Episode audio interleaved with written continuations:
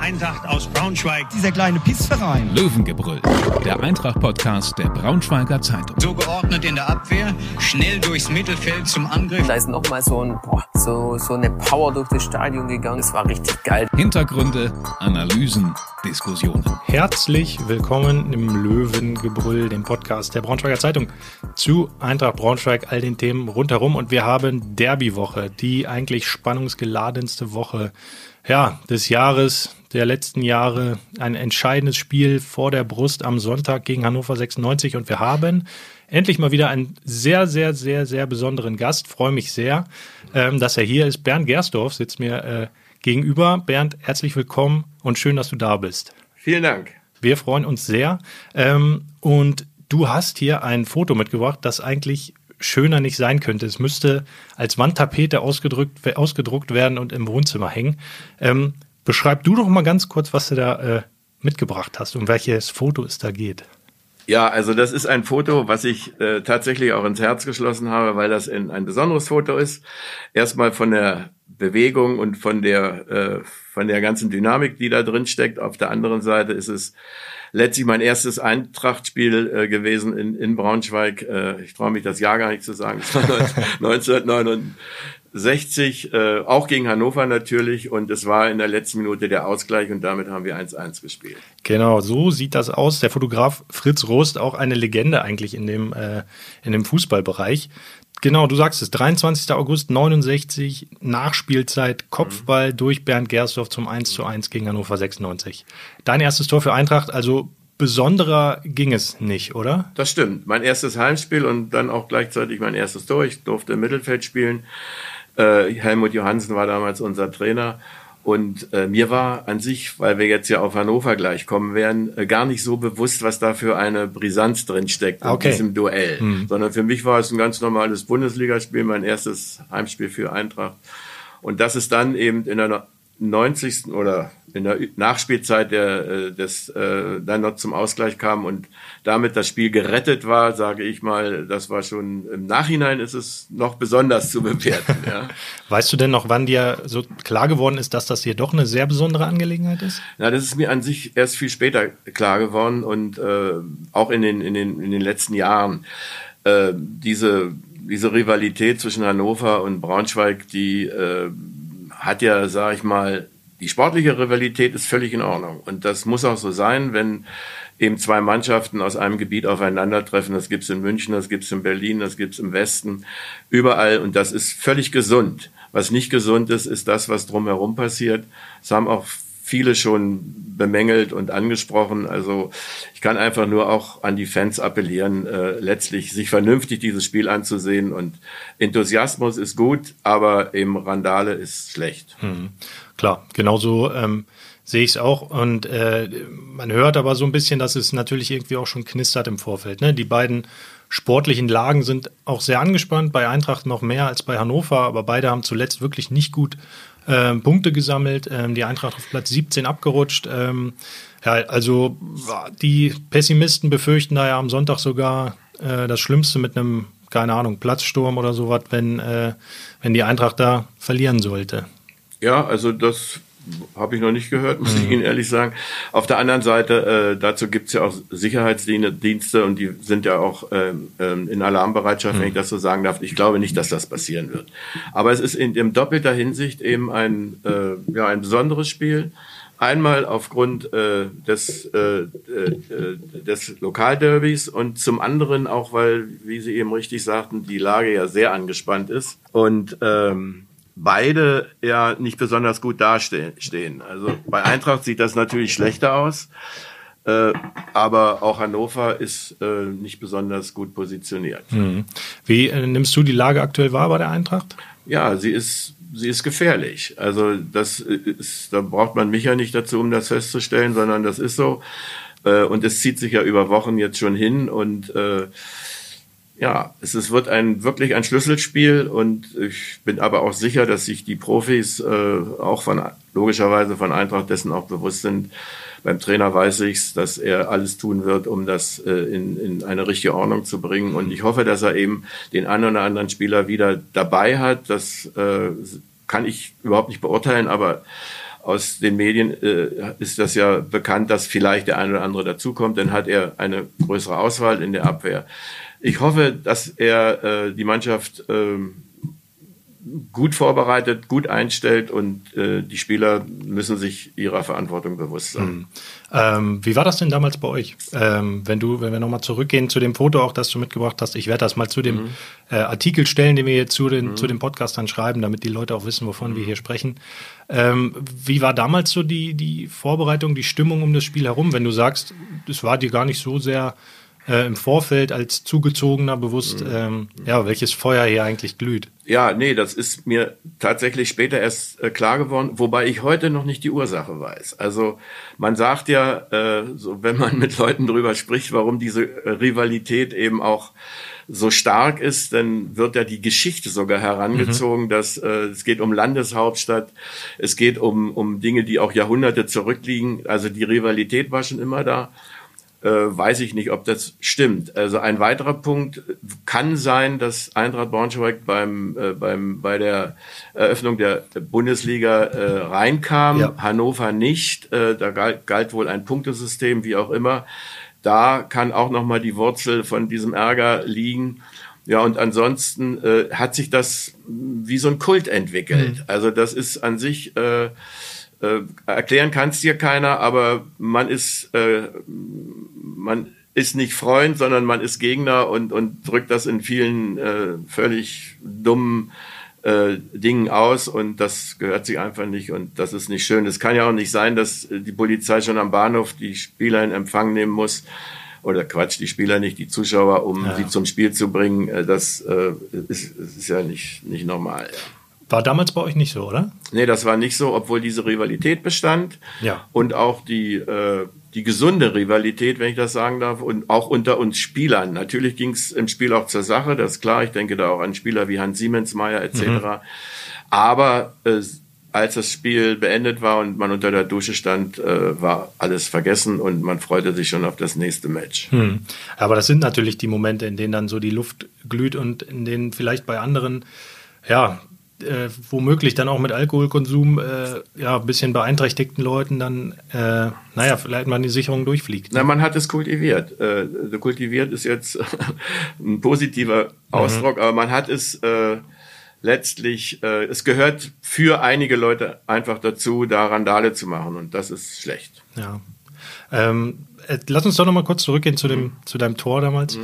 Ähm, wie habt ihr denn die Feier danach äh, gemacht? Weißt du das noch? Habt ihr danach, seid ihr noch mal in die Stadt, in die, äh, oder habt noch mal fünf Grad sein ich lassen? Ich war ein ganz junger Spieler und das war mein erstes Bundesligaspiel. Ich war zufrieden, dass ich, glaube ich, äh, eben erfolgreich das noch beenden konnte und nein, also wir haben, sind nicht in die Stadt gegangen, wir haben auch nicht gefeiert. Also das, äh, wir haben ein Mannschaftsessen gehabt, das war immer üblich. Mhm. Äh, an der alten Tribüne war das so ein Nebenraum, da haben wir dann gesessen und haben letztlich mit unseren Partnern oder Frauen äh, dort gesessen, gegessen und sind dann nach Hause gefahren und haben Sportschau geguckt. ja, heute ist es ein bisschen, bisschen anders. Wärst du eigentlich gerne, äh, mal eine Abseitsfrage, heutzutage Profi? Klar, warum nicht? Also die Möglichkeiten, also Sport, wie gesagt, ich habe ja mein Leben lang Sport gemacht, ob das Leichtathletik war, ob das Basketball war. Äh, ich, ja, Sport war mein Ding und ich habe ja auch Sport studiert, habe ja auch äh, mein Examen darin gemacht. Also äh, das, ich würde, wäre wär gern heute Profi und würde auch gern äh, letztlich die Möglichkeiten, die heute auch die medizinischen Abteilungen mhm. und auch die ganzen äh, Dinge, die um den Profisport herum heute professionalisiert sind, würde ich, hätte ich gern erlebt, ja. Mhm. Auch mit dem Wissen, dass da jeder Schritt in der Öffentlichkeit noch genauer beobachtet wird als früher? Das würde mich nicht stören. Warum soll mich das stören? Nö, das, äh, das kann, ist okay. Ja, viele sagen ja, dass ähm, dass das früher noch ein absoluter Pluspunkt war, dass man sich auch mal ähm, ja, in der Kneipe mal treffen konnte mit seinen Kollegen oder mal über die Stränge schlagen konnte, ohne dass gleich irgendwo Fotos und Videos im Internet waren. Und heutzutage ja. kommt dann ein Neuwort Shitstorm nach dem nächsten, ja. wenn man sich einmal falsch äußert. Gut, das, ne? das kann sein, ja, aber das hat ja auch nichts mit dem Sport zu tun, sondern das naja. ist, steht ja, ist ja bei jedem so, der in der Öffentlichkeit steht. Hm. Das ist eben unsere heutige Zeit und damit müsste man dann umgehen. Ne? Ja.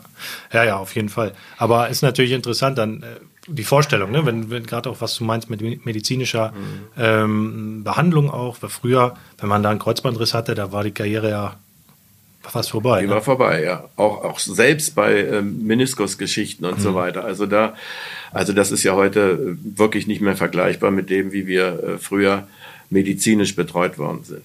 Mhm. Ja, auch Uli Hoeneß zum Beispiel musste ja seine Karriere früh, frühzeitigst beenden wegen einer mhm. Knieproblematik, die mhm. heutzutage vielleicht ein halbes, dreiviertel Jahr Pause genau. hinter sich gebracht hätte. Ne? Genau.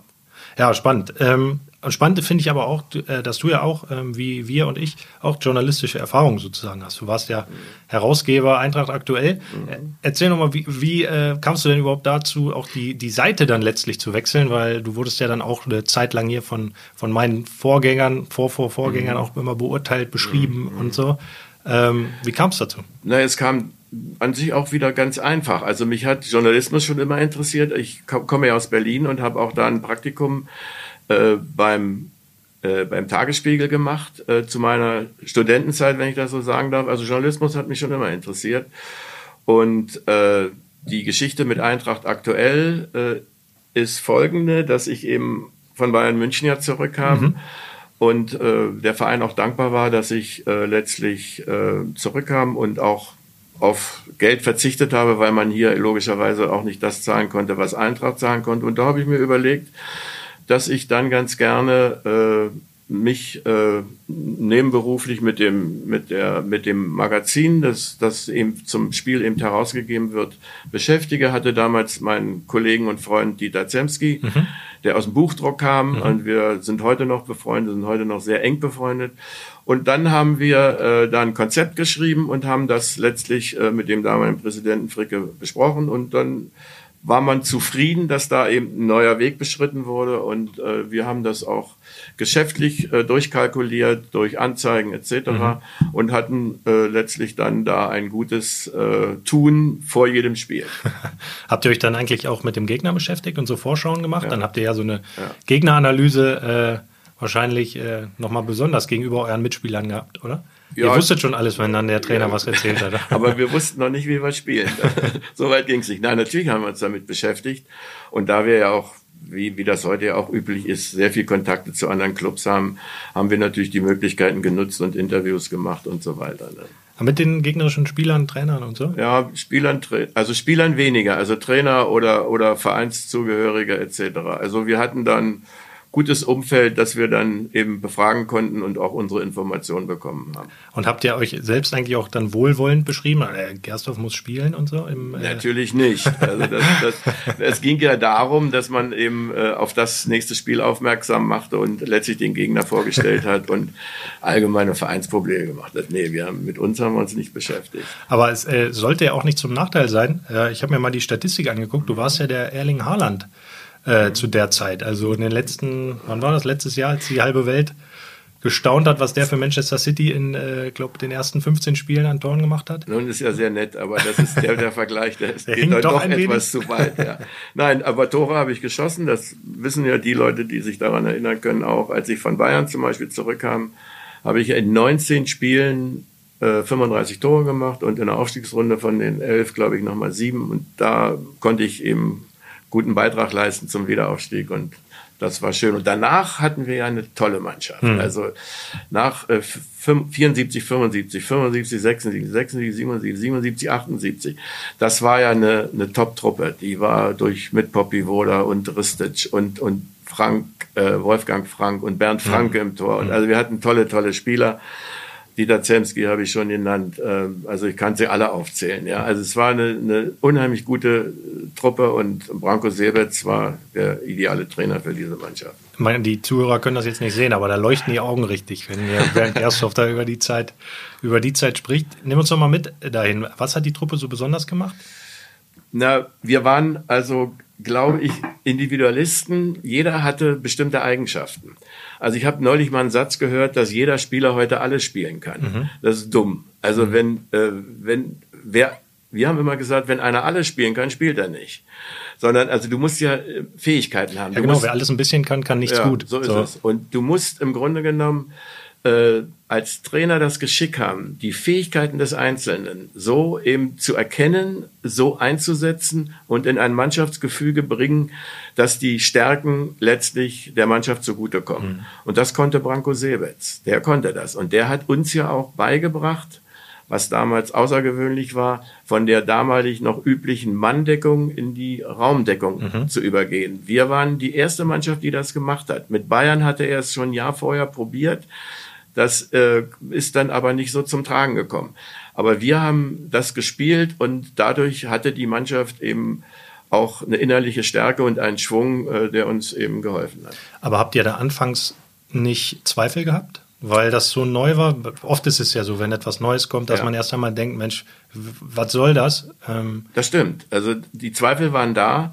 Nur wir hatten so einen heiden Respekt vor Branko mhm. Seberts. Erstmal war es ja ein Weltklasse-Fußballer, der war, der war ja ein Weltvorstopper.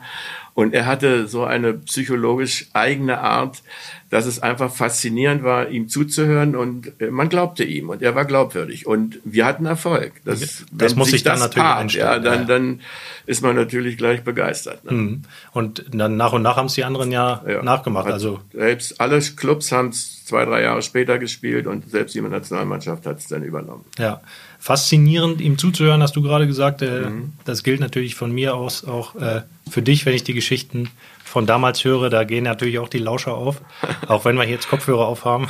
Genau.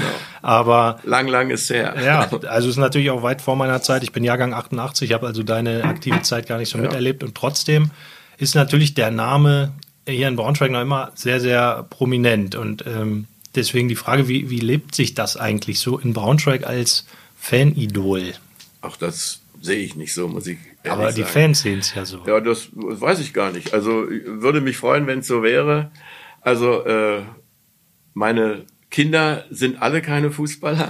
Sie haben davon auch mal gehört, dass ich wohl ganz erfolgreich war, aber es ist äh, der aktuelle Fußball ist Thema und nicht die Vergangenheit. Ja, dann gut. Nehmen wir doch den Schritt nochmal nach äh, in Richtung Sonntag, wenn wir schon beim aktuellen Fußball sind. Mhm. Was tippst du denn? Naja, also Braunschweig darf nicht verlieren. Mhm. Das ist schon mal sicher. Ähm, das hört sich immer so sehr leicht ausgesprochen an, aber ich weiß auch, dass die Spieler sich dieser Verantwortung bewusst sind und die sind Profis und die, sie müssen einfach äh, letztlich auch die Stärke des, des Heimpublikums mhm. mitnehmen. Ihnen muss es gelingen, äh, letztlich durch Einsatz, durch Zweikampf, durch, durch Willensstärke zu zeigen, dass es hier nur einen, einen, einen, einen Sieger geben wird. Und wenn sie das tun, dann springt ja der Funke zum mhm. Publikum über und dann ist wieder viel machbar. Also es, ich, aber das muss ich denen nicht sagen, das wissen die.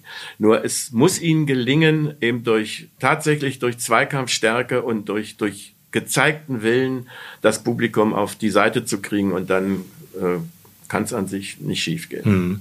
Du hast natürlich die Gefahr in solchen Ausgangslagen, dass dann auch mal einer überdreht, so, ne? Wenn du dann so. Das passiert, ja. Aber so eine frühe gelbe Karte in der dritten Minute tut ja manchmal auch gut, ne? Das weiß ich nicht. Also, äh, aber dazu ist ja der Trainer da, der weiß mhm. das auch. Und äh, man spürt das ja auch. Und er muss auch darauf hinweisen, dass das eben nicht überdreht wird ja. und auch nicht äh, in eine Hektik, eine unkontrollierte Hektik ausartet. Äh, das ist ja auch nicht gemeint, sondern für mich ist, siehst du in einem Spiel, wenn, äh, wenn Spieler Zweikämpfe wollen, wenn sie die Zweikämpfe gewinnen wollen. Das, das ist für mich immer das ausschlaggebende Kriterium, hm. wie diese Mannschaft, äh, welchen Willen sie hat. Und vorne, über den hatten wir auch schon mal gesprochen im Sommer, Emanuel Ferrei. Mhm. Ähm, der muss dann schon für das offensive gewisse etwas sorgen, oder? Das ist ein exzellenter Spieler, mhm. ohne Wenn und Aber. Äh, so ganz bin ich noch nicht hintergestiegen. Äh, der macht ja dann zwei gute Spiele und dann ist er mal wieder eine Weile nicht zu sehen. Mhm. Also er ist ein Ausnahmespieler und da komme ich wieder zu dem, was ich vorhin gesagt habe. Er muss so eingesetzt mhm. werden, dass, dass seine Fähigkeiten das Spiel auch aus der Tiefe oder aber auch ganz vorne zu gestalten, äh, zum Tragen kommen. Mhm. Und das ist logischerweise Aufgabe von Herrn Schiele und das macht er aber auch. Was traust du denn Ferrei zu, wenn du ihn so siehst? Du bist ja regelmäßiger Gast auch mhm. bei den Heimspielen, guckst dir alles an, hast auch viel Fußball selbst gespielt, erlebt, mit beobachtet. Der Jasmin Fesic meinte neulich, der spielt in drei, vier Jahren Champions League über Ferrei. Kannst du das ich weiß gar nicht, wie alt er ist. 21. 21. Also 22, exzellenter Spieler. Also mir ist zum Beispiel nicht klar, warum er, wie Dortmund ihn weggeben konnte. Mhm. Aber das wird einen Grund haben, den ich nicht kenne. Will ich auch gar nicht spekulieren.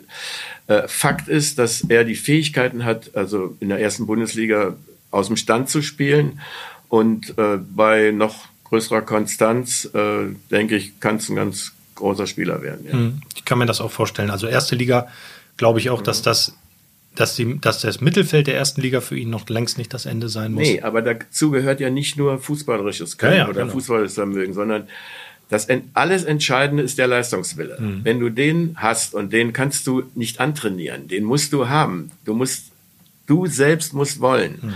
Wenn das da ist, dann glaube ich, ähm, kann vieles gelingen. Ja. Also was man so über ihn sieht und hört, ist alles sehr positiv. Also ja. auch von der Einstellung her. Ja, guckt sich die Trainingseinheiten seiner Mitspieler an, wenn er verletzt ist und so steht ja. da. Und bei anderen, die jetzt gar kein Interesse daran hätten, sondern einfach nur als Sprungbrett sehen würden, was ja auch vorkommt, die würden das vielleicht gar nicht so machen, aber er scheint das zu machen.